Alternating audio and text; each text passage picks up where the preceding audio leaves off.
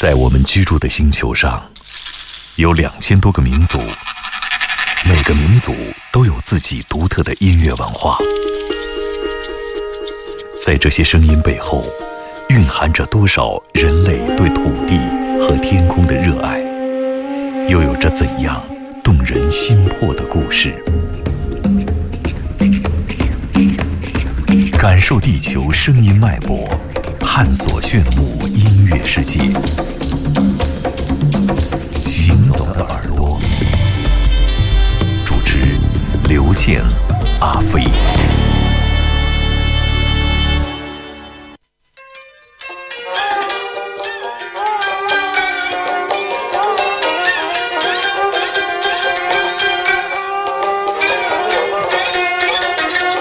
好了，发现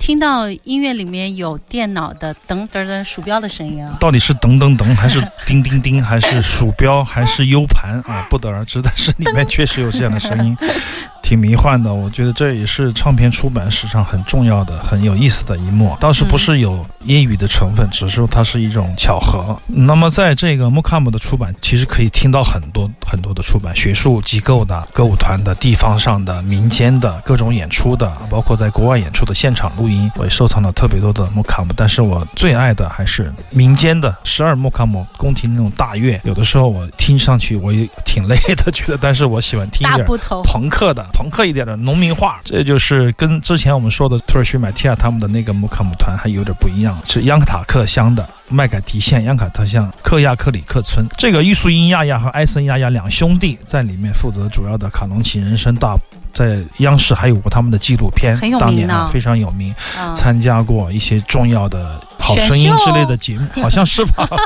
不管怎么样，也是非常优秀的，因为当时不同的乡上都有不同的七乡、九乡、六乡都有不同的木卡姆团嘛。我记得当年这个团还去过法国，还去过北京，好像是目前带他们去到北京几个场地做演出吧。具体是哪一场我有点迷糊。上海的世界音乐周应该也是他们演过啊，不太一样的感觉，但是都有一种最朴素的那种怎么说洋？洋洒洒的朋克哎，对，大开嗯大合，飓风流云般的这样的荒野巴雅湾，他们尘土飞扬，对他们不会说是木卡姆，他们会说我们唱一个巴雅湾嘛，巴雅湾嗯就是木卡姆的荒野之歌的意思。觉得这种感觉，你永远都觉得不尽兴。但是如果你是一个音乐人类学家，你用嗯很详细的记谱法去分析他们的谱线，分析他们的旋律、音阶的构造，实际上你发现他们就是一些大的乐句的一些松散的整合，就像印度的 Raga 一样，就是好多种他们反复的整合，在什么时候要开始唱，唱什么声部，每个人都根据现场的那种经验有不一样的发挥和不一样的进入切入点。非常重要的，它是露天上的、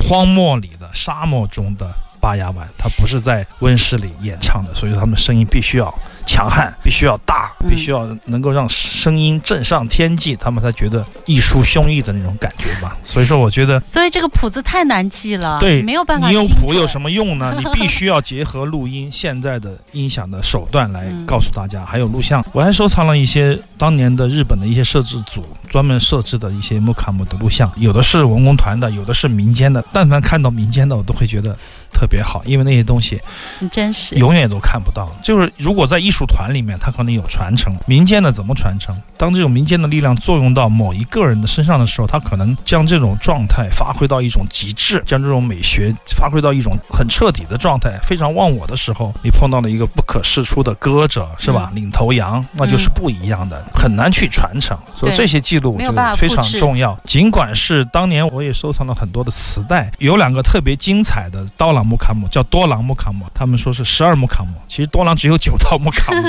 我就到处去问别人，我问马木尔，我说到底是十二还是九？他说应该是九。十二的话，是不是那个印刷厂工人印错了？就跟我这样说，就像这个 U 盘的声音一样。嗯我觉得这都是美梦里的瑕疵，一点都没关系的。重要的是我们清零了这个声音。嘛，你不觉对得？对对对，他提醒你，这是啊现代社会我们在出版的一个东西，做了一个时间的注脚，跟这些苍老的声音啊，我觉得也很棒。我完全没有不高兴的意思，反而觉得狂然一笑，然后继续的更深入的聆听这些来自于荒野冲上流云之歌。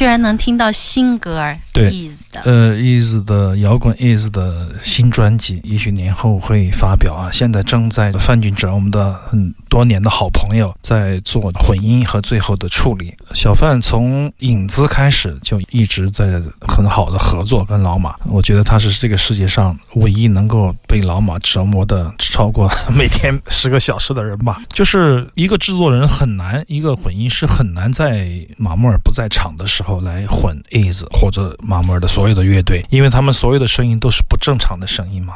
都是很变态的声音嘛，所以说只有他知道他要什么，所以这一点来说，就没有人能够制作他，这是一个让人头疼的事情，但同时也是一个让人宽慰的事情。如果有一个人跟他如此合拍，十年如一日的默默的奉献，跟他一起工作，悄悄的就把这个专辑做出来了，我都惊呆了。多爱他。对，上一次听的时候是在一次，我还记得是在草莓还是 Bad Head 的舞台啊。突然间演起这首歌的时候，我跟阿义，我跟弘毅都惊呆了，我这个这么好听。然后我跟老马说太好听了，叫什么歌？他说叫西伯利亚列车啊，西伯利亚火车。作为好朋友给他说，哎，我说这歌好听的歌嘛，你整长一点吧，三分多钟太短了，这个意犹未尽，还可以再来两遍那个七拍子前奏什么的。我现在话是这样说，实际上我可能花了十次的机会，每天说一点点。哎，这个怎么样？他就说就是这样，他每次回答都这对，样对。他就说这个情绪多了就假了，类似这样的。但现场可以根据这个现场的感觉重复不断的即兴，再加上一些东西。我觉得我是不是对音乐家有所冒犯？但实际上我又觉得对乐迷来说，我好像是一种造福。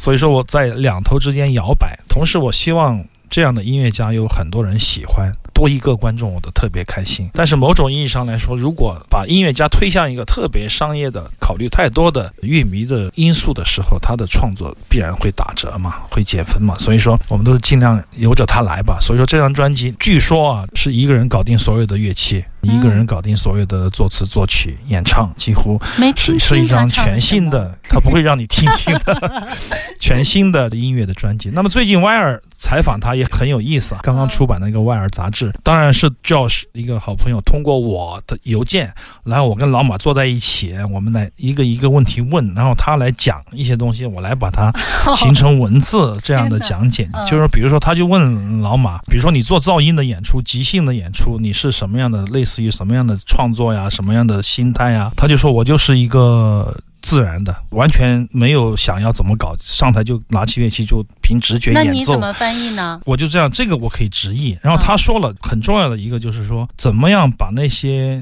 声音、噪音组织成音乐你怎么说？是很难的。那这个确实让我惊了。当时我还 我说你还说出这样的话，就 是就是我们很多人都可以做噪音。你看他在做噪音，我也可以做噪音；他在敲一个管子，我也可以敲。但是一场演出下来，如何？有机的把这些声音组织成为音乐，这件事情本身你没有训练是不可以的，是很难的啊！这一点让我哇，我就觉得脑袋一凉，他 就是为什么这个话不是我说出来的的感觉啊？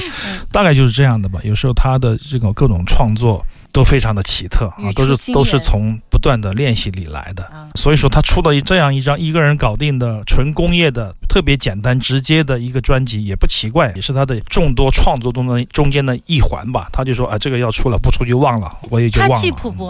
他不记谱，真的？嗯，我我曾经够曾经这个开玩笑的说过，包括张东啊、夏丽啊，我们在一块儿排练说，我今天先演咚咚咚，还是叮叮叮叮、当当当、叭叭叭这样的，开玩笑的。嗯实际上他可以记谱，因为他学音乐理论的嘛，啊，他是在新疆艺术学院学音乐理论的。嗯，但他不但是摇滚乐和其他的音乐是不一样的，有的时候就是说你有一个框架和有一个谱，有的时候谱有可能是束缚，知道吗？就是嗯特别是他的这种音乐，就是他需要一些声音的滑行。你说我滑行的时候，我怎么跟你说谱？我还不是直接跟你说啊，这个音。创造一个滑行对对对对，在哪儿？对对对，就是说它不适用于这样的音乐，嗯不是说不能看，不是说不能记，但是嗯有没有必要要使用什么样的工具和手段，这还是艺术家说了算。今天有很多很多的歌，但很少很少的时间，我们说的太多，播的太少了。我们喜欢听你说。